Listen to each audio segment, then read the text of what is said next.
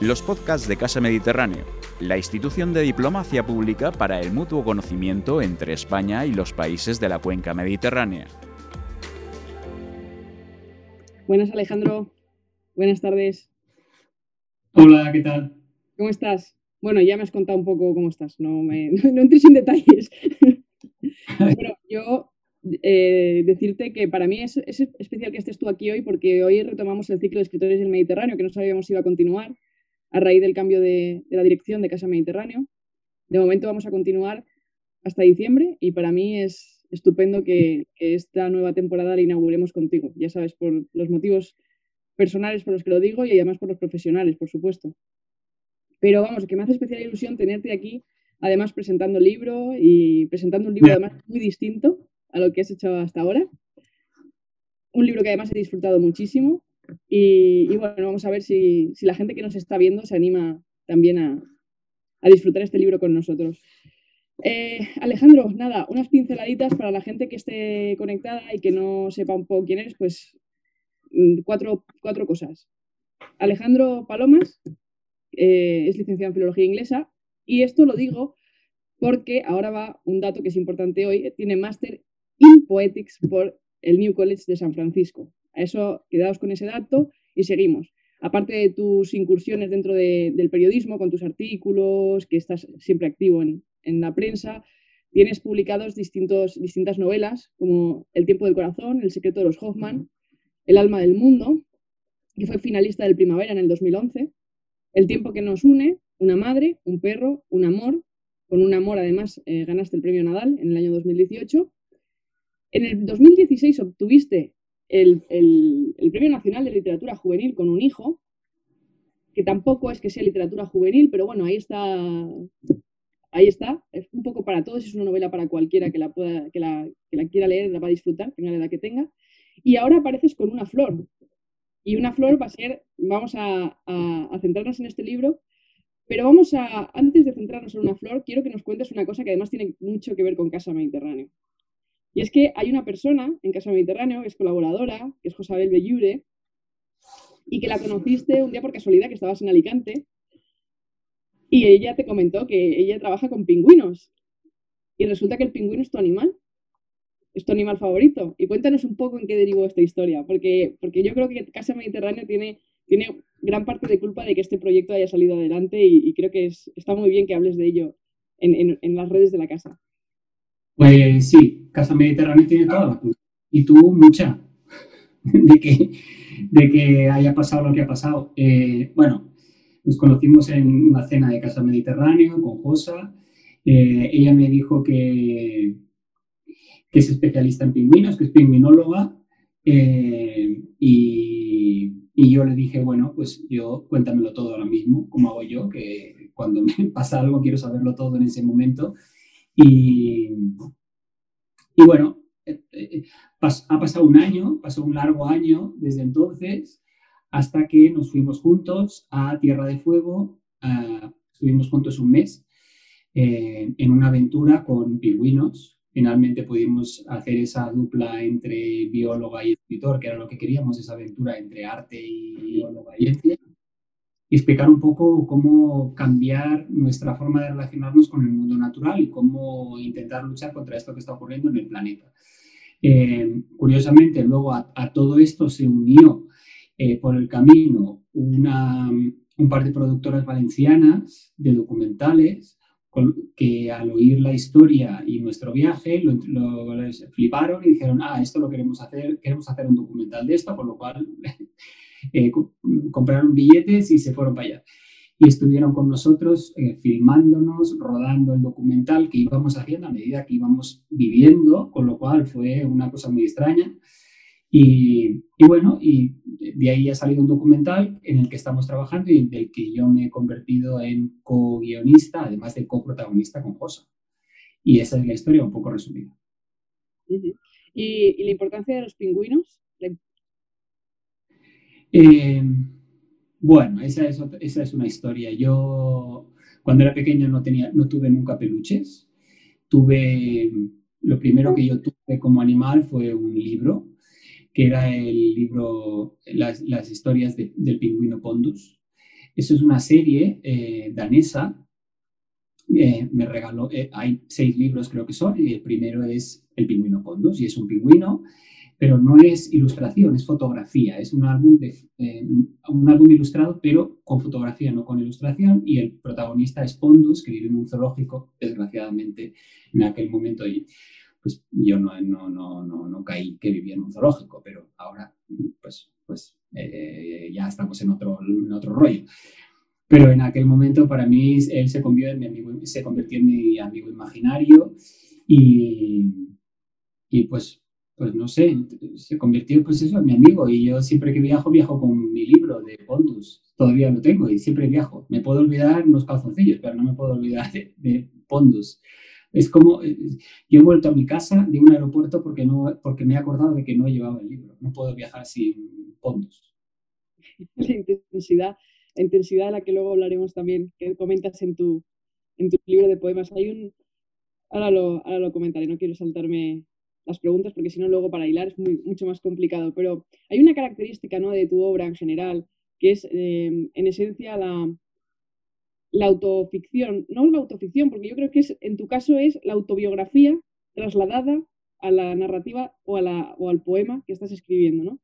Yo creo que es uno, de los autores que quizá más se expone o se, se, implica a nivel emocional, digamos, con los personajes, con una realidad, con, con tu realidad a través de tus personajes.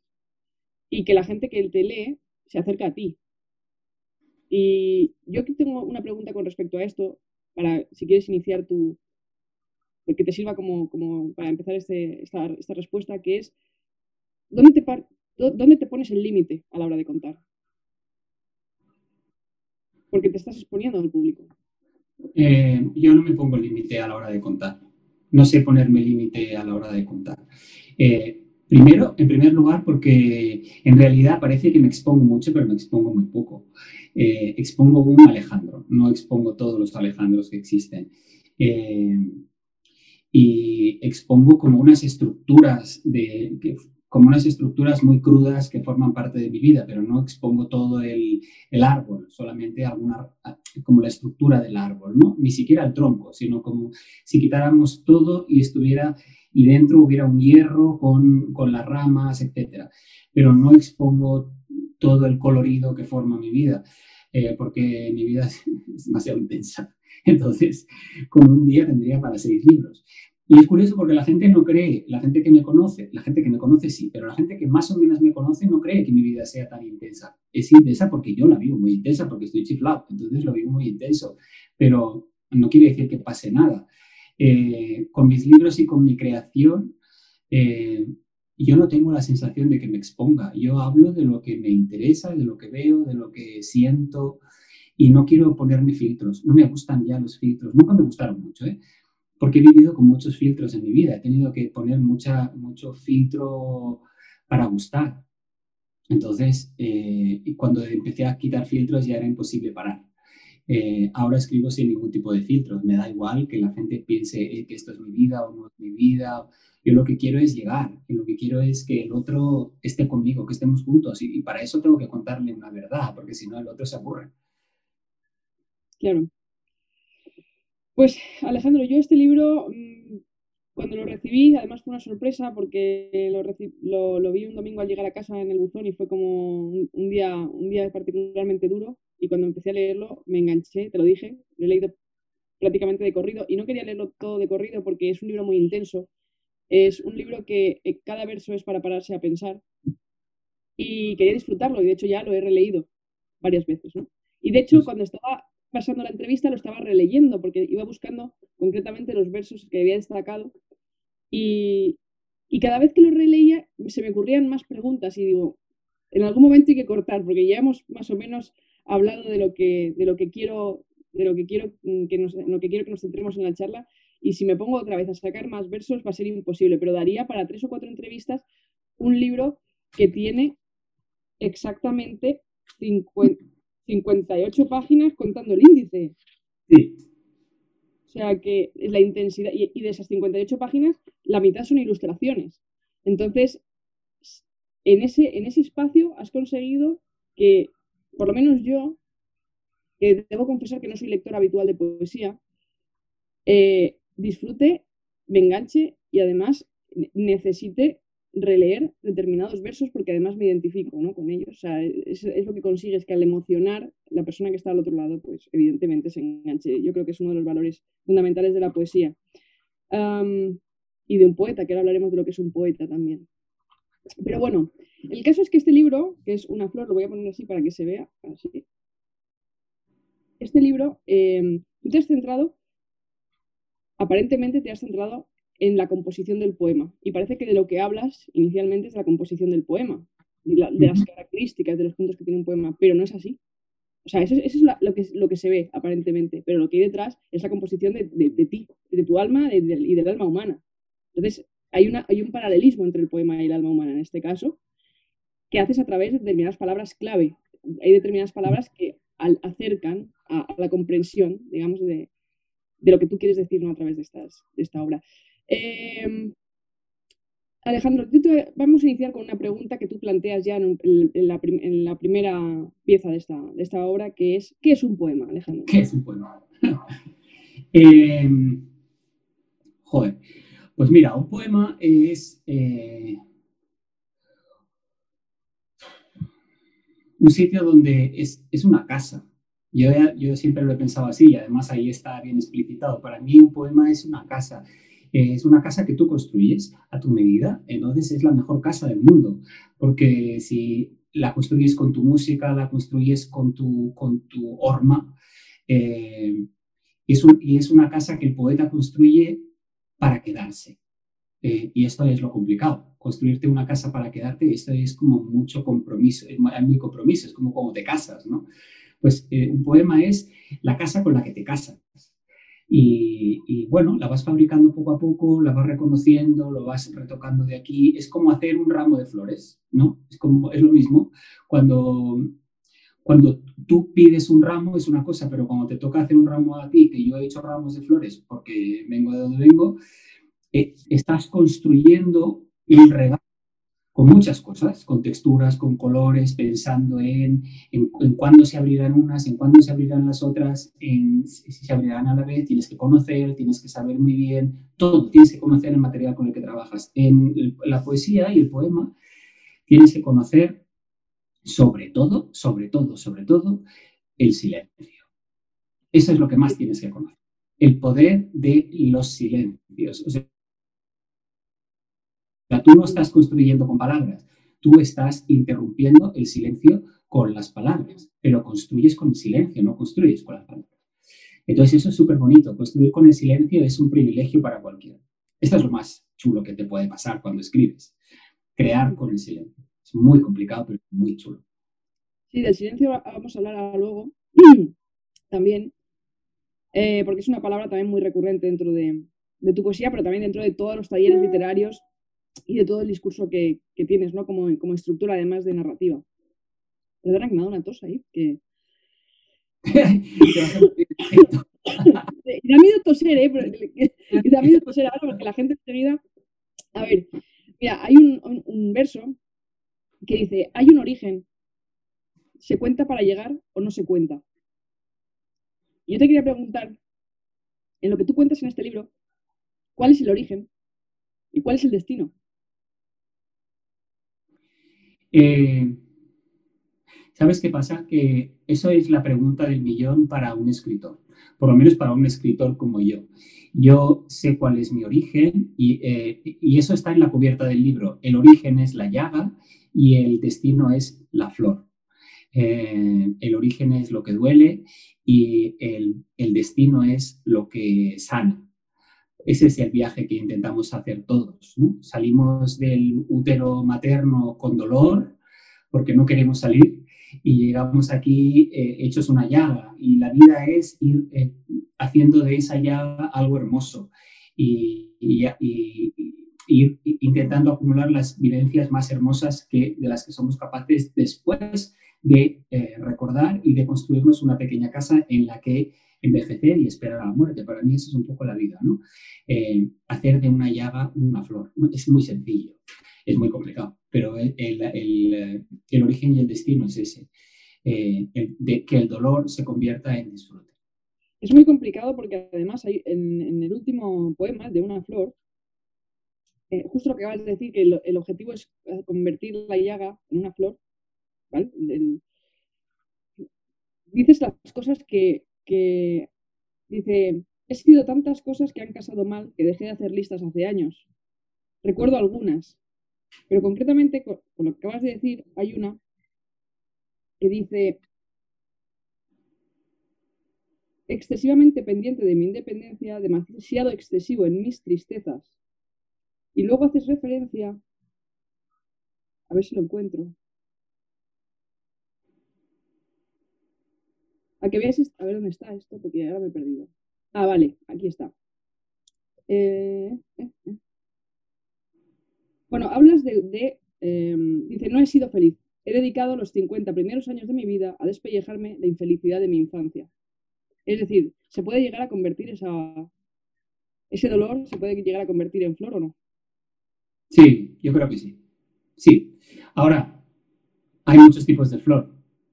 Te puedes convertir en un cardo. no para nadie. Te puedes convertir en un cardo borriquero. Eh, hay muchos tipos eh, y tú eliges. Es que es el problema de la vida, que tienes que elegir todo el rato. Eh, cada elección te lleva a un camino. La siguiente elección bifurca ese camino. Todos son caminos que se bifurcan y se bifurcan. Y llegas al final, que es tu flor. Entonces, llegas al final, encuentras esa flor y dices, ah, esto es todo lo que he hecho, ah, eh, todos esos caminos me han, me han llevado hasta aquí. Vale, ¿qué hago con esto ahora? Y esto es lo, bueno. Yo es que, ¿sabes? he llegado un momento en que, eh, en primer lugar, la vida me parece súper corta. Y fíjate que la, exprimo, pero me parece muy cortita, muy cortita. Eh, a veces afortunadamente y a veces desafortunadamente. Eh, pero creo que, es, es, elección constante, eh, consciente o inconscientemente, pero estamos eligiendo. Ah, cuando prescindimos estamos eligiendo también, cuando decimos no estamos eligiendo también. Todo es una, una constante elección y es muy estresante. En el fondo nos cansamos por eso, porque estamos constantemente decidiendo cosas y es agotador. Para llegar al mismo sitio, porque todos vamos a llegar al mismo sitio, eso es impepinable. Eh, nadie nos dice eso, que vamos a llegar al mismo sitio y nosotros intentamos no saberlo, pero el sitio es el mismo. Y el sitio, curiosamente, cuando eh, nos morimos, nos llevan flores. Por si no nos ha quedado claro, en algún momento de nuestra vida, a lo que vamos, vamos a, flores, no vamos a otra cosa. Nos van a cubrir de flores si tenemos suerte. Entonces no hay más, es que el camino está dicho, está hecho. Además, elegir es a menudo una trampa, ¿no, Alejandro? Eso también es un verso tuyo. Sí. Eh, bueno, a ver. Sí, sí, sí. Es que, es que, a ver, la vida es como trampa, es como jugar. Y, cuando juegas, eh, muchas veces tienes que hacer trampa. Eh, porque hay mucho tramposo y hay mucha tramposa, entonces tienes que luchar con sus mismas armas muchas veces. Eh, y yo, he intentado aprender a jugar sin hacer trampa y sin hacer mi trampa. Eh, escribir un poemario como este y, ser tramposo es imposible. No se puede. No se puede porque te pillan enseguida. O sea, aquí hay una música que es verdad. Y, tú lo que decías antes, ¿no? Lo de exponerte. Eh, yo soy como el gran defensor de la verdad. Supongo que porque he tenido que mentir mucho. Entonces he visto el, el horror que provoca las mentiras en los demás y en ti. Entonces ahora es, no, no puedo soportar esa cosa de la mentira. Cuando me pasan cosas que están relacionadas con la mentira y que me obligan a mentir, eh, me estalla la cabeza y, me colapso por completo. Entonces, e, este poemario tan sencillo y tan sobrio eh, en apariencia es un poco un homenaje a la verdad es mi verdad, yo soy eso que hay ahí dentro. Y cuando yo pedí esa cubierta, o sea, yo normalmente tú me conoces y sabes lo que para mí son las cubiertas, la importancia que yo le doy al diseño de las cubiertas, yo me encargo, yo digo, yo hago. En este caso, Angelo Nestore, que es el editor de Letra Versal, que es lo más de lo más, eh, me dijo, Alejandro, confía, eh, yo eh, voy a encargar la cubierta Y tú, si luego no te gusta, me dices. Entonces, él me enseñó esta cubierta, esta fue la primera que apareció, no, no hicimos más. Me enseñó esta y, me encantó. Pero me encantó porque, y esto él no lo supo hasta después, me encantó porque en realidad la cubierta no es, no es lo que hay dentro, la cubierta es mi autorretrato.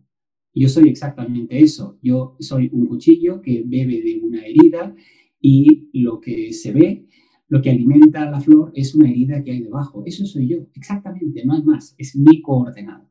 Y flipé, porque el, porque el diseñador no había leído el poema. Pero el editor supo transmitirle muy bien la esencia de lo que quería. Eh, eso, es la clave de un buen editor, está claro. Bueno, estábamos hablando antes del silencio y de la importancia del silencio. Has comentado que el silencio es muy importante dentro de la obra es decir, que es fundamental. En tu caso concretamente es fundamental, ¿no? Y en el caso de cualquier persona que entienda lo que, a lo que tú te refieres con el silencio, ¿no? Pero también le das mucho valor a la respiración. Y yo quería preguntarte, ¿cómo es tu respiración y en qué consisten tus silencios? mi respiración es...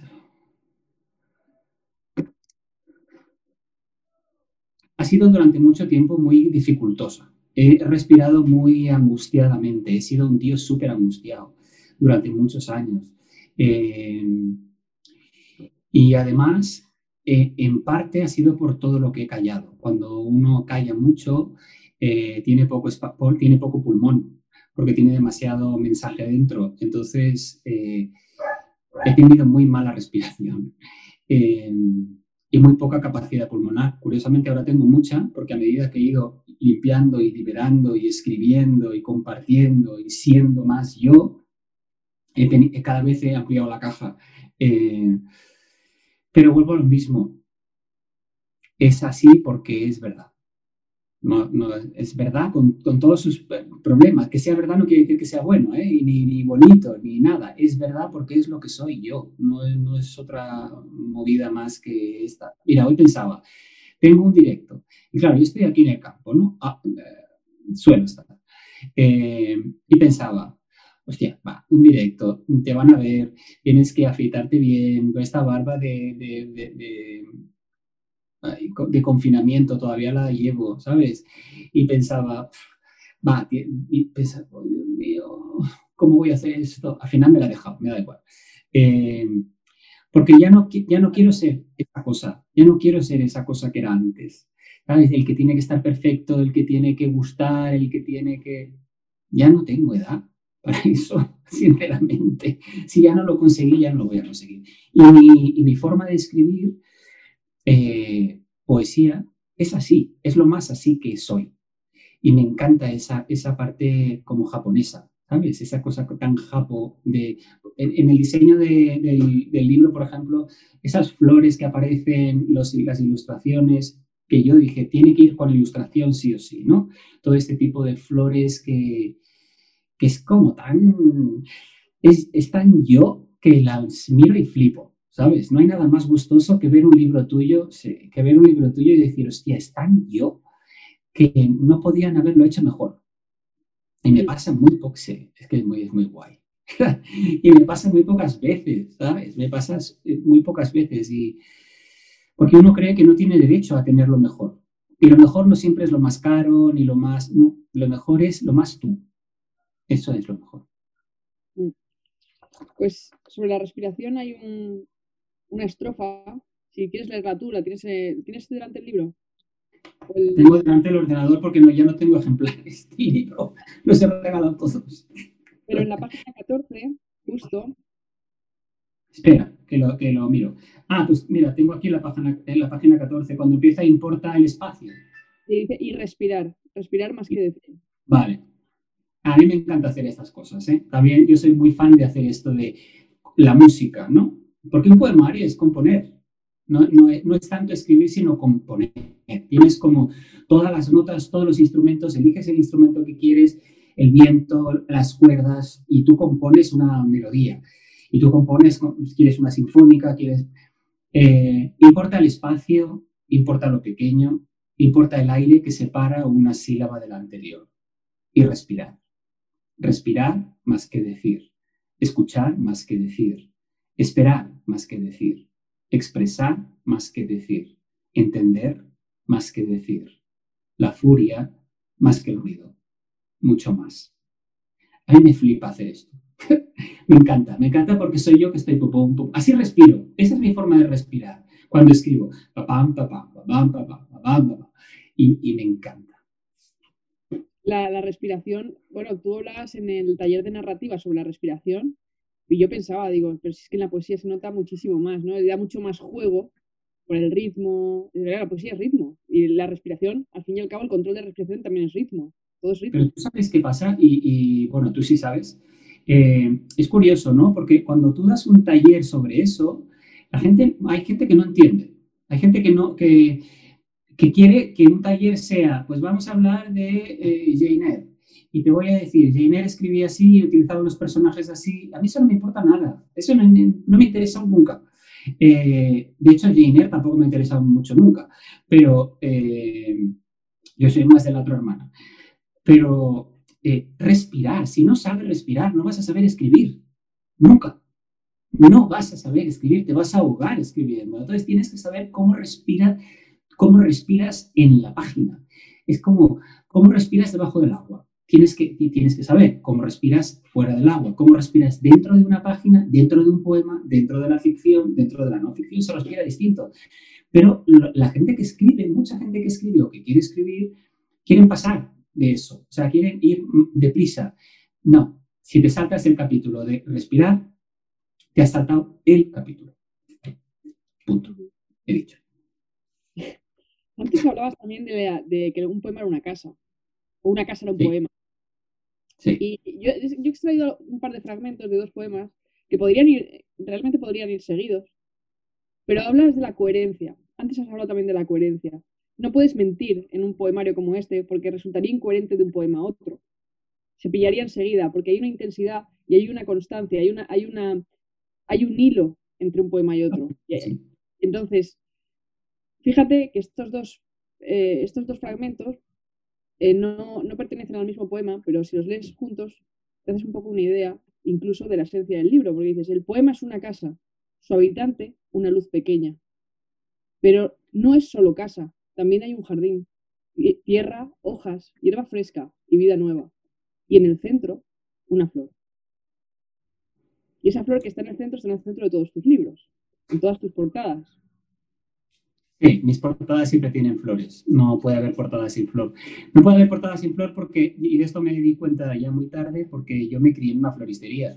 Eh, mi abuela y mi madre tenían una floristería en Barcelona y, yo me crié allí hasta los seis años, desde que era bebé. Bueno, eh, yo salía del colegio de la guardería y el, autobús nos dejaba en la, delante de la floristería y yo ya me pasaba allí toda la tarde. Entonces yo crecí allí crecí viendo a mi abuela y a mi madre en el mesón haciendo ramos con las plantas, con la, quitándole las espinas a la rosa, mil cosas de la, de las, de la floristería. Y, el inconsciente siempre es, es muy poderoso. Entonces yo no empecé a encontrarme bien con mis cubiertas hasta que empecé a tener flores en las cubiertas.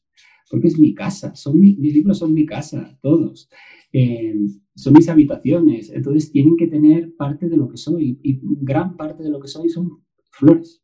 Me encantan las flores eh, y, me encantan tanto cortadas como no cortadas. Y eso hay gente que dice, ¡ah, qué fuerte! Pues sí, me gustan porque lo viví así, porque, porque incluso cortadas viven, o sea, eh, florecen, se abren y te dan vida.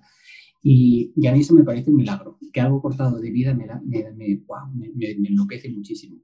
Eh, pero sí, siempre tiene que haber, siempre habrá flores. Si, algún, si en algún momento alguien ve en el futuro que eh, hay una portada en la que no hay una flor, que pregunte por qué, porque habrá un motivo.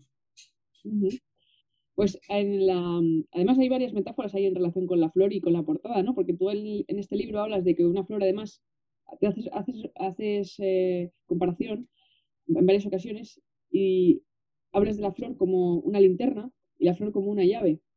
Y al fin y al cabo, una portada de un libro es una llave a ese libro, ¿no? Es, la, es lo que en una librería te va a, dar la, la tentación de abrir ese libro y ver lo que hay dentro, ¿no? Y al final es verdad que, vas poniendo la llave, ¿no? En, tu obra y, va habiendo una armonía. Cuando te estudien, cuando te estudien, Alejandro, ¿eh? cuando tesis doctorales. A ver, es que cuando Es que loco, con las cerraduras, con las, con las flores, con las llaves, la simbología, el simbolismo de Alejandro Palomas, que ahora está muerto. Vamos a hablar de él eh, póstumamente. Eh, a veces lo pienso, eh, pienso que cuando yo me muera nadie se va a acordar de mí.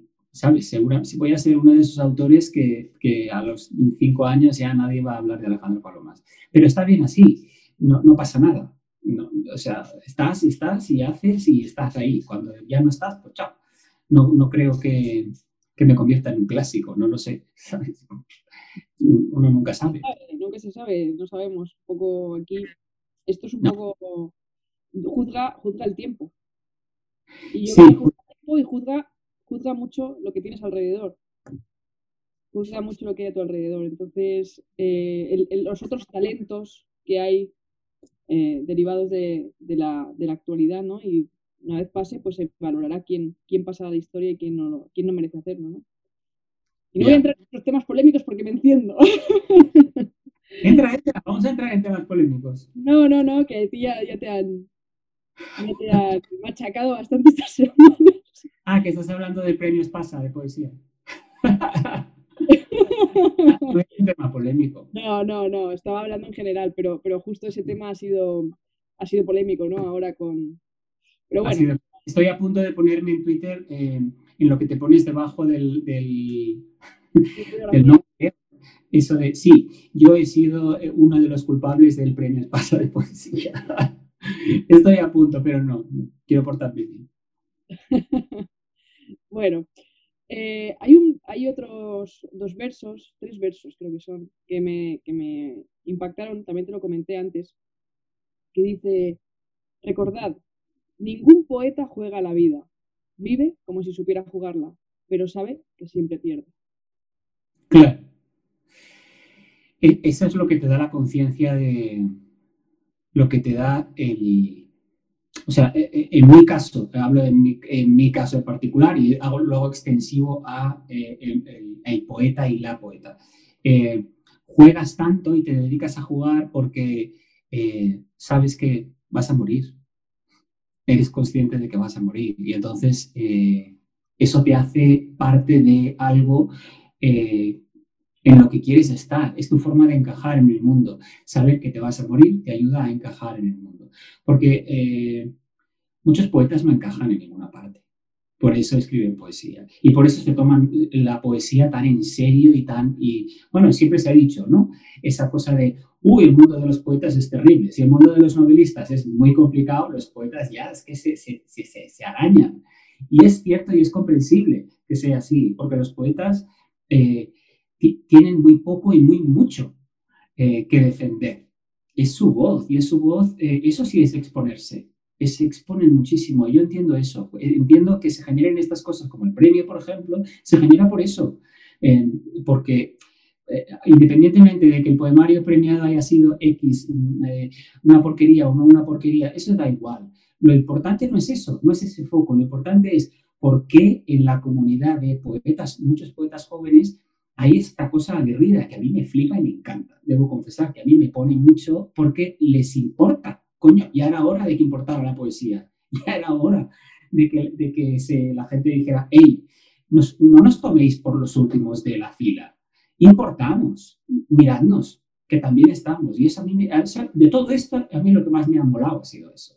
He visto tanta gente como que está la gente que, critica y que se mete en todos los charcos, bueno, pero luego ha habido muchos poetas, hombres y mujeres jóvenes, que han, que han dicho, oye, basta, queremos eh, que nos miréis, queremos tener voz. Y eso a mí me flipa, me encanta. Me encanta las reacciones, me encantan las revoluciones de cualquier manera.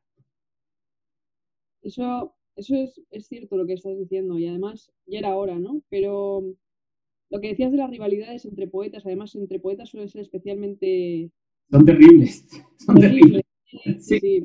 ahí está la historia, ¿no? Eh, pero no voy a entrar en... porque si no me desvío, pero justo estuve hablando con Marwan, que también fue otro de los culpables del premio Pasa Mi querido Pero una conversación, no, no, es de actual de, a raíz de esto, es una conversación que tuvimos hace como dos años, comiendo un día, y, y decía, Marina, estoy harto de los haters. De hecho, le he dedicado dos canciones a los haters en el último disco. Eh, ya lo he visto. Y, y, decía, porque es que piensan que yo les estoy quitando su hueco. Como que si yo no estuviera, ellos estarían en mi hueco. O sea, esa es la sensación que tengo. dice, yo estoy donde estoy, pues, pues por unas características concretas de, de, lo que yo hago. Pues, bueno, pues será mejor o será peor. Pero el caso es que eso es lo que en ese momento ha salido, ¿no? El caso, en el caso de que yo no estuviera, no es que mi puesto se lo den a otro. Y es la sensación que tengo. Que la gente cree que si yo no estuviera, ellos publicarían más, eso pasa siempre, eso pasa siempre y nos pasa a todos. Me pasa a mí también. Yo debo confesar que a veces tengo una envidia nada sana de, gente. Me dura cinco segundos. Pero eh, a veces pienso, ostras, ¿cómo puede ser que le hayan dado a esta no sé qué y no me lo hayan dado a mí? Y pienso, joder, pues si ni siquiera me he presentado, ¿cómo me lo van a dar a mí? ¿Sabes? ¿Cómo me va a estar quitando un sitio que yo nunca he reclamado y no he hecho nada? Pero eso es, eso es humano, yo entiendo eso y me parece, y se expresa así se expresa, bueno, eh, yo no creo que sea odio realmente, es, es una llamada de atención, de decir, oye, que yo estoy aquí y no sé cómo decirlo, y me parece, me parece guay que la gente lo haga, sinceramente. A ver, me sabe mal por Marwan, pero ¿sabes por qué? Precisamente porque creo que dentro de toda esta movida, eh, él es una de las personas más nobles que yo conozco. Mm, es noble, pero como un árbol, es noble como de árbol, ¿sabes? Y es un tío que me flipa. Yo, yo tengo un perfil totalmente distinto al de Marwan, pero flipo con su nobleza, con cómo es de, hostia, de burro, de, de verdad, es de verdad. Y hay tan poca gente que sea de verdad que solo por eso se merece todo lo bueno que le pase, sinceramente. Ya sea cantando, ya sea haciendo eh, lo que sea, pero es que se merece todo lo bueno. Si la gente conociera a Marwan, al Marwan de verdad, es de verdad. O sea, lo único que puedes decir él es, hostia, que es un tío de verdad. Y eso se puede decir de muy, muy, muy poca gente. Mira, tenemos una sorpresa. Tenemos una pregunta que nos han enviado y te voy a decir cómo empieza. Dice, un saludo muy cariñoso de la pingüinera. De Josa. dice, Dice Alejandro, dices que un poema es una casa. Entonces, ¿es la naturaleza suficientemente poesía para ser una casa? y tenía que ser ella con esa pregunta. es que está loca. Me encanta. No tenía pérdida, ¿eh? No hubieras dicho la pingüinera, hubiéramos sabido que eras tú. Josa, es que es total. Eh, oh, Josa, tía, te echo de menos. Eh, ¿Sabes qué pasa? Es que hemos vivido cosas muy intensas que luego te das cuenta después primero que hemos vivido una convivencia sin apenas conocernos y ha sido muy buena. Yo la admiro, ¿eh? Yo la admiro. Porque eran 24 horas juntos, entonces éramos nuestra casa, ella era mi casa y yo era su casa también. Y después teníamos la naturaleza, que era lo salvaje. Eh, y eso te modifica mucho también, modifica mucho tu comportamiento, tu, cómo tratas al otro, cómo a veces el otro te molesta porque quieres estar en lo salvaje y te das cuenta de que formas parte de eso. Es que cuando vamos a meditar, cuando, hay, cuando tú te vas a un cerro, a un cerro, a, una colina, a una montaña y a mirar al mar todos los días y dices, hostia, qué guay este proceso de estoy entrando en contacto conmigo mismo a través de la meditación. No es verdad, estás entrando en tu parte animal estás reconociendo tu parte animal dentro de la naturaleza. Y eso es lo que nos me pasó a mí junto con ella. Eh, y eso es lo que te pasa si, si eh, tastas lo salvaje, lo natural de verdad. No lo rural, que ahí nos vamos a meter en un lío. Lo rural no es lo natural, no tiene nada que ver. El mundo rural y el mundo natural no tienen nada que ver. A veces sí, a veces no, pero no siempre. Eh, no, lo salvaje. Y con Josa siempre, siempre me quedará que ella me enseñó que lo salvaje era mi casa, porque yo, yo recuerdo que estábamos en un bosque, eh, en uno de los bosques más intactos que existen en el mundo, en el planeta, estábamos los dos y yo le dije, hostia tía, yo, yo quiero morir aquí, yo quiero venir a morir aquí, es el mejor sitio donde puedes venir a morir y terminar siendo parte de esto, deshacerte como se deshacen estos árboles que están intactos y ser parte de este silencio, de este verde, de estos árboles con estas barbas, porque tenían más barbas como esta, pero muy largas. Eh, Y ella me dijo, qué, qué, bonito eso, ¿no? Venir a, morir a un sitio como este, tan, tan, tan, tan antiguo y tan intacto. Eh, yo he visto cosas con ella que solo las habría visto con ella en la vida. O sea, es, es, ha sido una experiencia maravillosa. Hay otra pregunta, esta no está firmada, no sé quién la envía, pero dice, ¿cuál es el poema favorito de Alejandro Palomas de su poemario? Y luego, ¿cuál es el poema que menos le gusta del poemario o del que menos orgulloso se siente? A ver, eh, eh, eh, la misma pregunta, o sea, las dos preguntas tienen la misma respuesta. Todo, todo una flor es un poema, no es un, no, no hay poemas. Es, no puedes empezar, no puedes leerlo desordenadamente, tienes que empezar por el principio, porque es un solo poema que va abriendo, va abriendo, va abriendo y abriendo y abriendo hasta el final. No puedes empezar por ninguna parte, no se pueden leer sueltos, no existe. Pero yo escribo así, mis poemarios son así, son un solo poema muy largo que empieza y termina y no hay individualidades, es una casa sin habitaciones, es un loft. Está bien que lo expliques así, Alejandro, porque además como el libro está, sí que tiene un índice de poemas, está muy bien que lo expliques para luego la gente cuando adquiera el libro sepa cómo leerlo, porque muchas veces cuando coges un poemario por inercia, pues vas a, o, buscas el título que más te llama la atención para empezar, o muchas veces no lo Error. Con los míos nunca jamás. Empieza, o sea, si yo, si yo empiezo de una manera es porque hay que empezar así. O sea, no, no, no. Ahí yo lo pongo muy fácil. Hay que empezar por el principio porque estoy contando una historia. Hay una historia, yo eh, narro también. Entonces hay que mm, empezar. No, no se puede, no se puede. hablas mucho de, también de las voces. De hecho, el poemario tiene, bueno, el poema tiene subpoemas dentro del poema, ya no sé cómo explicarlo, eh, que son las voces, ¿no? Eh, y, de, hecho, en sí mismo, este, este poema, o este poemario, o como lo quieras llamar, o este extenso poema, eh, es un diálogo. Hay dos voces. Y estas dos voces corresponden a una persona. Una de ellas corresponde a una persona y prefiero que lo cuentes tú. Eh, sí, este, eh, el, poemario empieza en realidad, y ya lo dice el poemario, este poemario, esto no es una flor, es una respuesta. Cuidado. Y en realidad el poemario es una respuesta a una pregunta. Yo, em, eh, a ver, ¿cómo voy a explicar esto? hay una persona que ya no está, que ya no está desde hace poco tiempo porque, porque murió. Eh, con la que yo tenía, bueno, a la que yo quería mucho, era una amiga eh, y era una amiga editora. Eh, y ella una vez publicó en ella era muy buena fotógrafa y publicó en Instagram una foto de una flor, de un girasol, así tomado de, muy, muy, muy, muy primer plano.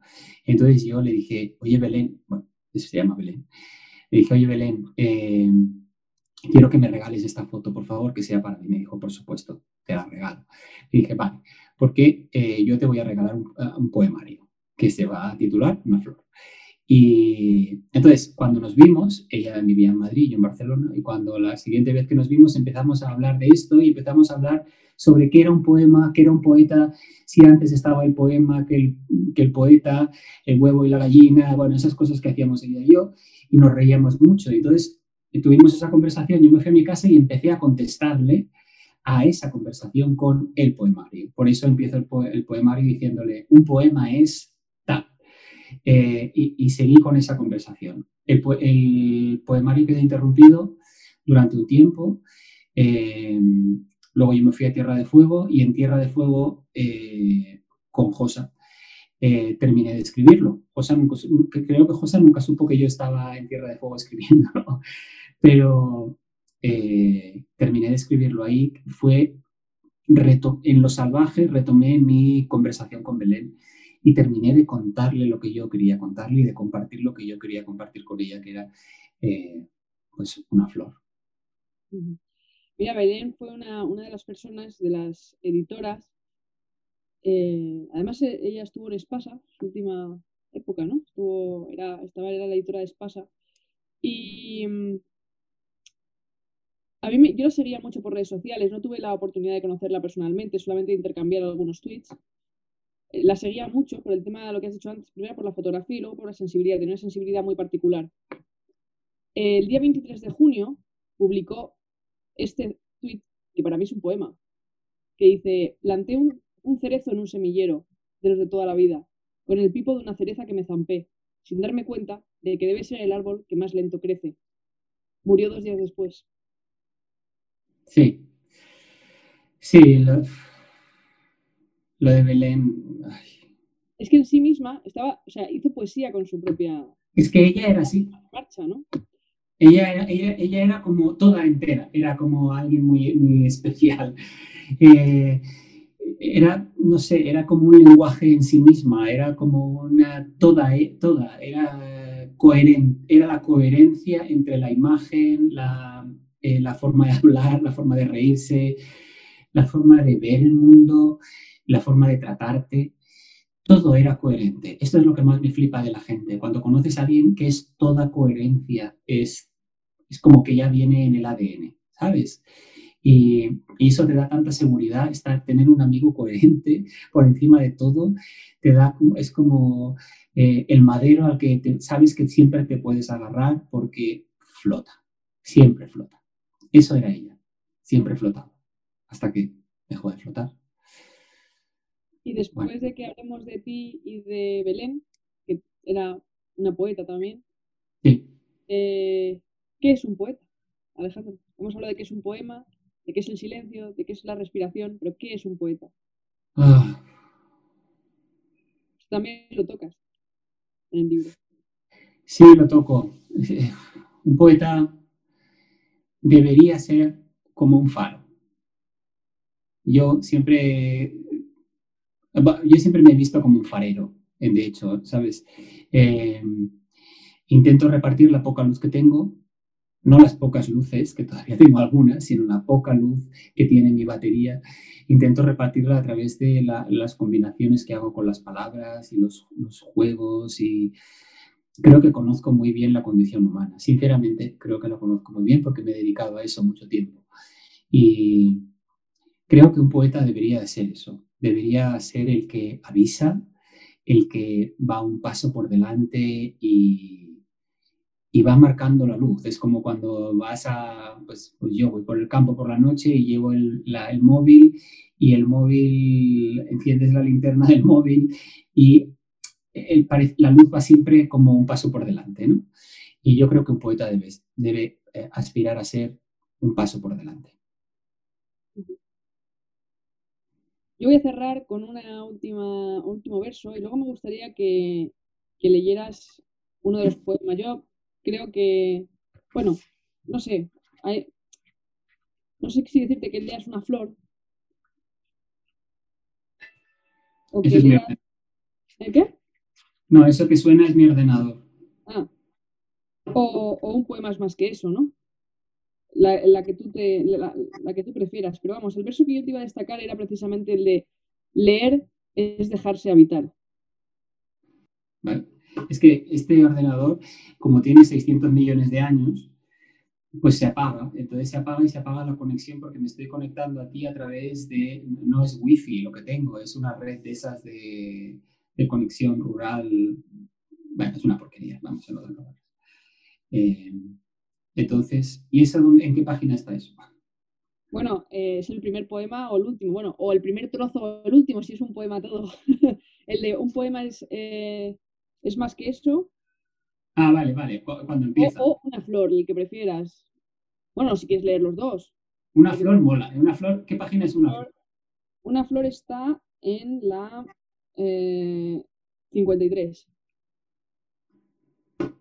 Porque una flor, eh, comentas, además cuen- cuentas una anécdota que, que no te iba a sacar por el tiempo, porque sé que tienes prisa y, y tienes ahí un perrete que, que necesita socorro ahora mismo, eh, pero, pero me hubiera gustado ahondar un poco en las, en las flores que nunca llegaron a ser las flores de tu habitación. Ahonda si quieres. Llegaron a apelar tu habitación, ¿no? Pero bueno, como vas a leer este poema, luego si quieres lo, lo comentas. Tienes que decirme la página que es. 53. Vale. 51, 52. Vale. Ya lo tengo. Entonces. Lo voy a poner grande. Vale. Una flor. Dejaré una flor sobre la tumba donde descansan en paz todos los hombres y mujeres que ya no podré ser. Buscaré un niño que la dibuje. Será una flor sencilla, de un solo trazo, como las que borra la marea cuando los niños tristes vacían las playas un domingo de verano. Yo conozco esas playas. Allí aprendí a tragar sal. Era pequeño y nos mudamos al mar. Elige un papel para la pared de tu cuarto, dijeron. Creí que era un regalo. Fue una trampa. Elegir a menudo lo es. Pedí flores y pedí mal. Motos o caballos, me avisaron. Las flores para tus hermanas. Decidí que quizá girasoles. Girasoles se puede, porque son flores, pero tienen pipas y se comen. Motos, decidieron que motos. Motos grandes, medianas y pequeñas. Durante años las vi perseguirse por las paredes de mi habitación. De noche, sus motores rugían como bestias. De día, nadie me creía. Y así, entre el humo y el ruido, tuve una infancia contaminada e insomne. Flores, yo quería flores en las paredes, flores pequeñas, dibujadas, primavera. Empecé a soñar con ser florista, de mayor, como mi madre, como mi abuela, en secreto, en una calle peatonal, sin coches ni motos, sin ruido. Aprendí entonces que las posibilidades de ser son escasas. Somos un cuerpo que nace, crece, envejece y se transforma como la materia, para dejar de oír las voces que solo quieren ver lo que no somos ni seremos. Un cuerpo que pocas veces casa. Casar cuesta. He sido tantas cosas que han casado mal que dejé de hacer listas hace años. Recuerdo algunas. He sido poeta pero no poema, femenino pero no mujer, masculino y singular, plural no, fantasioso pero no fantástico, viejo demasiado joven, guapo demasiado tarde, pobre demasiadas veces, excesivamente pendiente de mi independencia, demasiado excesivo en mis tristezas. He sido muchas cosas, más son las que no he sido. No he sido farero. Llegué tarde al manejo de la luz. Cuando pude serlo, los faros se habían vaciado ya de vida. La mecánica había aplastado al corazón. No he sido florista, Tampoco tengo flores en las paredes de mi cuarto. Me conformo con trazarlas en las playas que visito. La marea las borra, la memoria no. No he sido un hombre enamorado. No he sabido serlo y está bien así. O quizá me tocó ser impar desde la raíz, sin tiempo, sin compañía, esférico. ¿No lo son acaso los planetas? No he sido feliz. He dedicado los 50 primeros años de mi vida a despellejarme la infelicidad de la infancia. Me queda el alivio de haber sobrevivido al esfuerzo. Y la vida. Queda la vida. Bendita. Hasta ahí. Muy bien. Eso es. Este poema además es que resume muy bien todo lo que hemos hablado y, y, bueno, lo de las flores me impactó cuando lo leí, lo de la, Fíjate que es una cosa muy, muy banal, ¿no? Muy mundana, como es empapelar la habitación de un niño. Pero en este caso a ti te marca, te marca hasta un punto pues de, casi de delirio, ¿no? De, sentir incluso que esas motos rugen por la noche, se persiguen, no te dejan dormir, causan, son el inicio de tu insomnio, ¿no? Son, la causa de, tu inicio sí, sí. qué, qué, importante es eh, escuchar a un niño, ¿eh? Bueno, es que ahí entramos en un territorio eh, en el que podríamos estar horas. Eh, sí, y nunca sabes eh, hasta qué punto una decisión como esta trae todo lo que trae. Empapelar el cuarto de un niño con un papel que el niño no quiere. Es terrible, es su casa. No puedes, no puedes darle un paisaje que él no quiere. Es terrible para un niño tener que mirar eso y tener que dormir con eso cuando aparecen todos los fantasmas. Es terrible, esa negación es terrible. Además es que estás negando algo más gordo, claro, dándole motos y no flores cuando el niño quiere flores. Eso ya es otra negación mayor.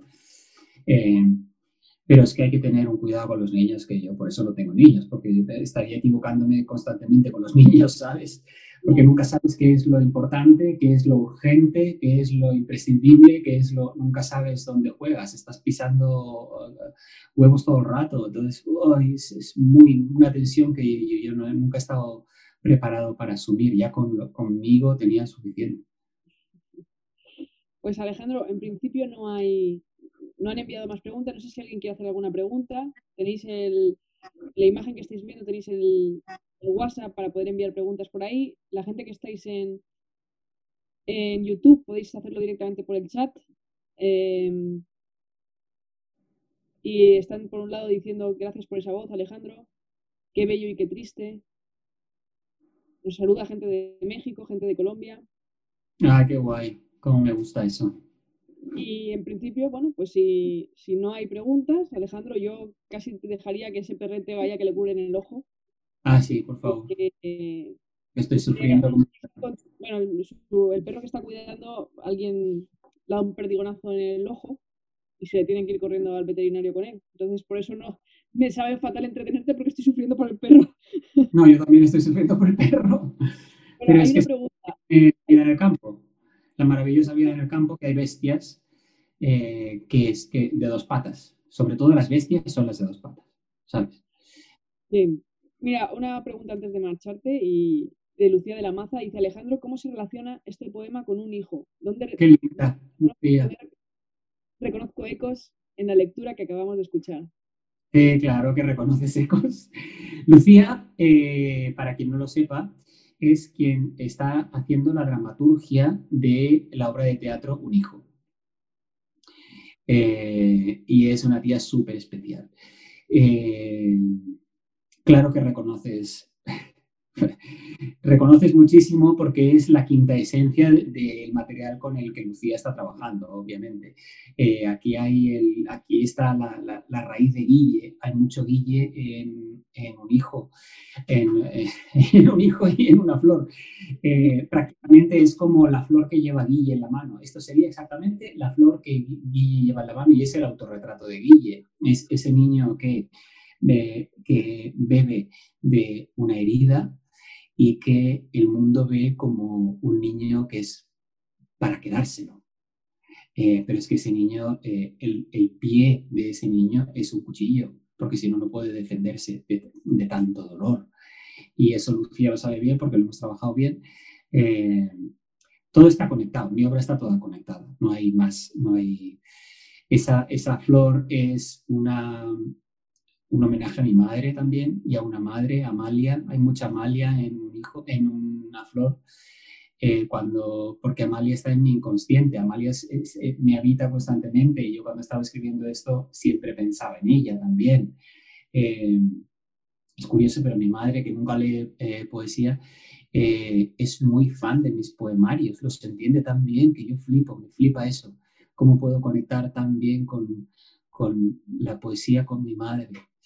Eh, que yo siempre he pensado que, que no, que, que, no lo entendería, sinceramente. He pensado que no, y es, es brutal.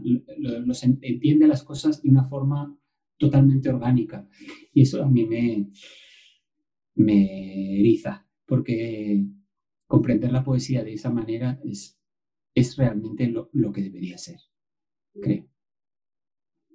Pues Alejandro, muchísimas gracias por haber compartido con nosotros estos versos esta tarde, eh, por ser tan especial, porque eres de esos autores que, bueno, sabes que yo tengo alguna debilidad por ahí que otra y, que tú eres una de ellas. Y, para mí, ya te digo, que hayas estado en el inicio de, este ciclo que, que, no sabía si íbamos a poder continuar o no, pues es muy, es un, la verdad es un punto importante. Muchísimas gracias, Alejandro, de verdad. No, gracias a ti, ya sabes que cuando quieras aquí estoy, soy incondicional. Tengo marinitis, así que ya sabes. Tú la primera llamas... que pusiste en un libro, la primera dedicatoria, la primera vez que viniste a una feria del libro de Alicante, fue, si me buscas, me tienes. Y yo cumplo. yo cumplo. Hasta que no desaparezca del todo, si me buscas, yo aparezco por la, por la ventana como médico. Yo sí me olvidará, me lo tomé ahí, es peligroso decirme a mí eso.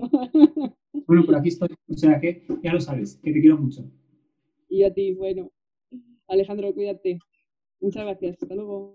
Y muchas gracias a todos los que nos habéis acompañado. Ha escuchado un podcast de Casa Mediterráneo.